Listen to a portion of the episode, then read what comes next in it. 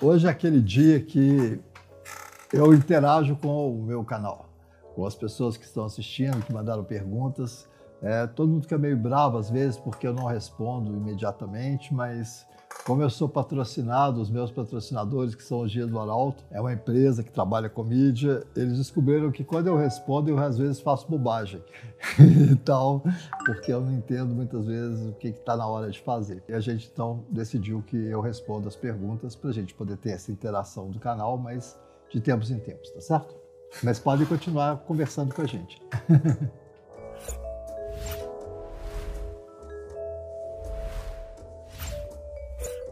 Tenho muito interesse em formas alternativas de aprendizagem, porém não sei como me aprofundar nessa área. Você poderia me indicar um livro, ou me dizer como iniciar a busca nessas formas alternativas de aprendizagem? Olha, o conceito de formas alternativas de aprendizagem é muito esquisito, né? Porque aprendizagem é uma só.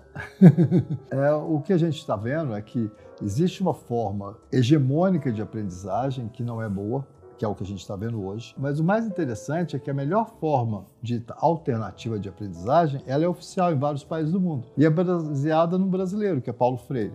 Então eu sugiro como literatura de formas alternativas de aprendizagem estudar Paulo Freire e estudar Anísio Teixeira, que são dois grandes educadores brasileiros dos anos 60 e que no mundo inteiro até hoje eles são importantíssimos para se pensar uma forma nova de aprendizagem né, que para eles não é mais tão nova, porque eles já vêm utilizando Paulo Freire há muito tempo, mas para o Brasil, principalmente, sim, de uma certa forma, hoje a gente tem que reconstruir todo o trabalho de Paulo Freire, que é a ideia de construir os conceitos, a ideia de, de um aprendizado de acordo com a prática, das crianças trabalharem o seu dia a dia. Né? Assim, tem um outro conceito também, que, mas aí tem uma questão quase que religiosa, que seriam as questões da antroposofia, né? assim, do, das escolas específicas né? dessa região, e que também tem uma forma interessante, que é construir de acordo com o tempo de cada sujeito. Mas Paulo Freire se adapta a isso fantasticamente, a gente pode pensar nele claramente, e as nossas escolas estão precisando reestudar Paulo Freire de uma certa forma. Eu acho que Paulo Freire falou uma coisa muito importante, que eu acho que é a base do ensino, que é o ensino se faz pesquisando e é pesquisando que a gente aprende. E é assim que a gente ensina. Então é isso, o tempo todo é um, uma troca constante. E isso a gente vê muito quando você trabalha com os professores das escolas públicas, o tempo todo como que eles estão tentando encontrar saídas para aquele grupo que sofre tanto, que sofre tanto no aprendizado oficial.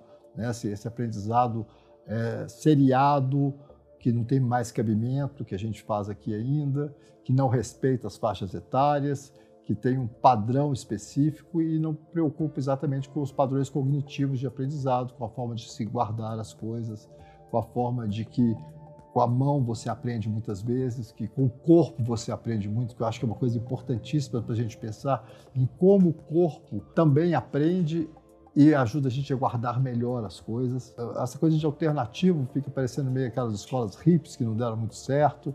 A questão é o seguinte: existe uma forma de se pensar a educação e ela é baseada num grande educador para o mundo inteiro, que é Paulo Freire, e que saiu do Brasil. Tenho uma namorada e passo muito tempo mesmo com ela no WhatsApp, mas não tenho grupos. Existe algum problema muito grave? Olha, essas formas de namorar por WhatsApp, elas perdem a questão da linguagem. Uma coisa é você falar olhando, falar gesticulando. Essa linguagem, 70% da nossa linguagem estão nas nossas expressões, não estão no texto. É por isso que quem tem boca vai a Roma, é um velho ditado, porque à medida que você faz os gestos, que você se comunica, você também consegue transmitir uma série de sinais que são fundamentais na linguagem. E você perde isso no WhatsApp. O grande problema do WhatsApp com namoros, o que eu vejo principalmente na prática clínica, é que as pessoas ficam se vigiando pelo WhatsApp e uma controlando a outra no WhatsApp e muitas vezes passando da hora de dormir porque estão no WhatsApp.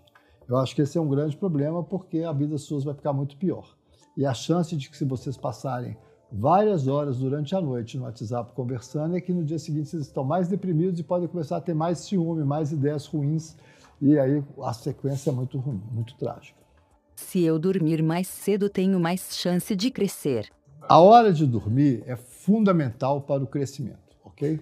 Crianças que dormem depois, são três horas depois que escureceu. Se você está dormindo, seu crescimento vai ser muito melhor. As crianças brasileiras dormem muito tarde e para dormir usam luz azul, que também atrapalha a quantidade de sono e a qualidade do sono. Então, o importante é duas horas, escureceu, mais uma hora de tela, e depois disso, nada de tela e se preparar para dormir. Aí você vai ter o seu melhor crescimento, o seu melhor rendimento e o seu melhor corpo ao longo da sua vida. Se você passa desse horário, você perde uma série de coisas para o resto da sua vida. Eu tenho uma brincadeira que eu faço, e que é real, de uma certa forma, é que a última brasileira alta e sem celulite é a Gisele Bündchen. Porque a Gisele dormia às 8 horas da noite lá no Rio Grande do Sul. O pai dela colocava todas as filhas para dormir cedo. Todas são altas, lindas, né, assim, sem celulite. O que, é que acontece? Você passou do horário de dormir, você cresce menos, você tem alterações metabólicas, você acumula gordura, você perde inteligência, você perde rendimento escolar. Então, a hora de dormir para as crianças é fundamental. Provavelmente quem está me perguntando é um cara que joga. Não jogue à noite. Por favor, lembre seus amigos para jogar de dia, se for o caso. E com a pandemia, muito cuidado, que tem gente usando muito mais tela porque está de pandemia, e não é verdade. A gente tem que regular a tela também na pandemia, porque ela é o que vai levar a gente a não suportar a pandemia. Né? Ela é uma faca de dois gumes, ela nos ajuda a ter contato social, mas ela em excesso também fala, é, faz com que a gente não suporte o que a gente está vivendo e que vamos viver por mais um tempo. Se possível, poderia fazer um vídeo com dicas de como lidar com as crianças autistas nesse período. As mães de crianças autistas na hora que tem esse diagnóstico, elas já começam a sofrer porque o diagnóstico de autismo, muitas vezes, é falar para uma mãe que o filho dela é impossível. E nenhuma criança é impossível e a mãe sabe disso. Então ela começa a lutar da melhor forma possível e a gente dá para ela uma série de instrumentos que são importantes para estimulação precoce, uma série de coisas, para ajudar ao longo da vida desse sujeito que tem um diagnóstico de autismo precoce. O diagnóstico de autismo precoce não é uma desgraça. O diagnóstico de autismo precoce é a solução mas uma solução humana. Então, o que quer dizer isso? Os pais humanos criam soluções para seus filhos. É lógico que se tiver recurso de uma TO, de uma fono, do grupo social, de uma escola, é ótimo, mas não tem. Então, as mães de autistas, assim como as outras mães do período de pandemia, estão tendo que descobrir como brincar com seus filhos, como ficar em casa com eles, como ajudá-los a dormir. O importantíssimo para as crianças com autismo, para todas as crianças, é a, aquela coisa da organização diária. Organização no sentido de hora de comer, hora de dormir, hora de brincar. Isso para as crianças autistas é essencial para toda criança, mas no caso delas fica mais nítido, tá certo?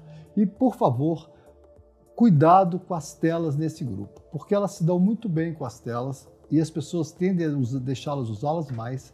Quanto mais elas usam telas, mais dificuldade elas têm para controlar os seus estímulos, os seus medos e as suas situações sociais. Então, a tela é uma faca de dois gumes, não deve ser usada de forma alguma antes dos seis anos de idade. Eu tenho sido muito claro nisso aqui no canal. Quanto menos tela para as crianças, melhor. Elas vão desenvolver melhor, elas vão organizar o corpo melhor, elas vão organizar seus desejos melhor e as frustrações também. Agora na pandemia, o que tem me parecido de mãe desesperada, que os filhos são bipolares, que os filhos têm uma doença mental grave e na verdade não tem nada. O que a criança tem é não suportar nenhuma privação porque ela passa três a quatro horas não tendo privação porque ela está numa tela onde ela controla tudo. E no mundo não é assim. Então, família, cuidado. Vocês dão as telas para seus filhos, vocês deixam eles ficarem tranquilos ali por horas e depois vocês pegam o rebote disso. E não percebem que é porque ele ficou quatro horas na tela que ele está agressivo com a mãe, que ele não consegue dormir, que ele não consegue se organizar, que ele não consegue se alimentar direito, ele não aceita alimentos diferentes. Isso é tempo de tela.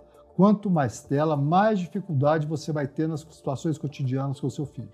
Então, assim, eu tenho falado isso claramente aqui, é importantíssimo. Quanto menos tempo de tela, inclusive na pandemia, já que a escola está na tela, os colegas estão na tela, usar o mínimo possível, nunca, nunca à noite. Isso é fundamental para a gente criar crianças mais saudáveis e ter menos atritos com seus filhos e sofrer menos com isso. Porque o que eu tenho de mãe sofrendo por causa disso, porque ela está vendo os filhos dentro de casa, os filhos estão agressivos, os filhos estão explosivos, e é tristíssimo isso. O que eu tenho de pacientes que têm me aparecido no consultório tomando remédios inadequados para aquelas crianças, né? existem remédios adequados e inadequados, né? remédios que engordam, remédios que deixam elas mais empobrecidas, e que são remédios exatamente usados para conter uma violência que não é delas não é um problema dela, é um problema do uso de telas que elas estão fazendo que é excessivo. Mas como assim? Jogos eletrônicos causam suicídio? O que é isso? Tenho filhos que jogam muito e estão com muita ansiedade. Deveria falar com meus filhos sobre suicídio. Gente, a ideia desse canal é uma ideia de apresentar dados científicos para as pessoas poderem balizar as suas decisões no dia a dia. Então, eu não estou aqui para fazer alarde de nada, falar mentira. O que eu tenho baseado é basicamente em evidências científicas dos estudos é, feitos pelo mundo inteiro sobre a mídia digital e o efeito dela no, no desenvolvimento de jovens, crianças e adolescentes. Jogos não causam suicídio. Ponto. Baleia azul, agora fantasma não sei o quê, palhaço não sei o quê, isso é bullshit, isso é bobagem.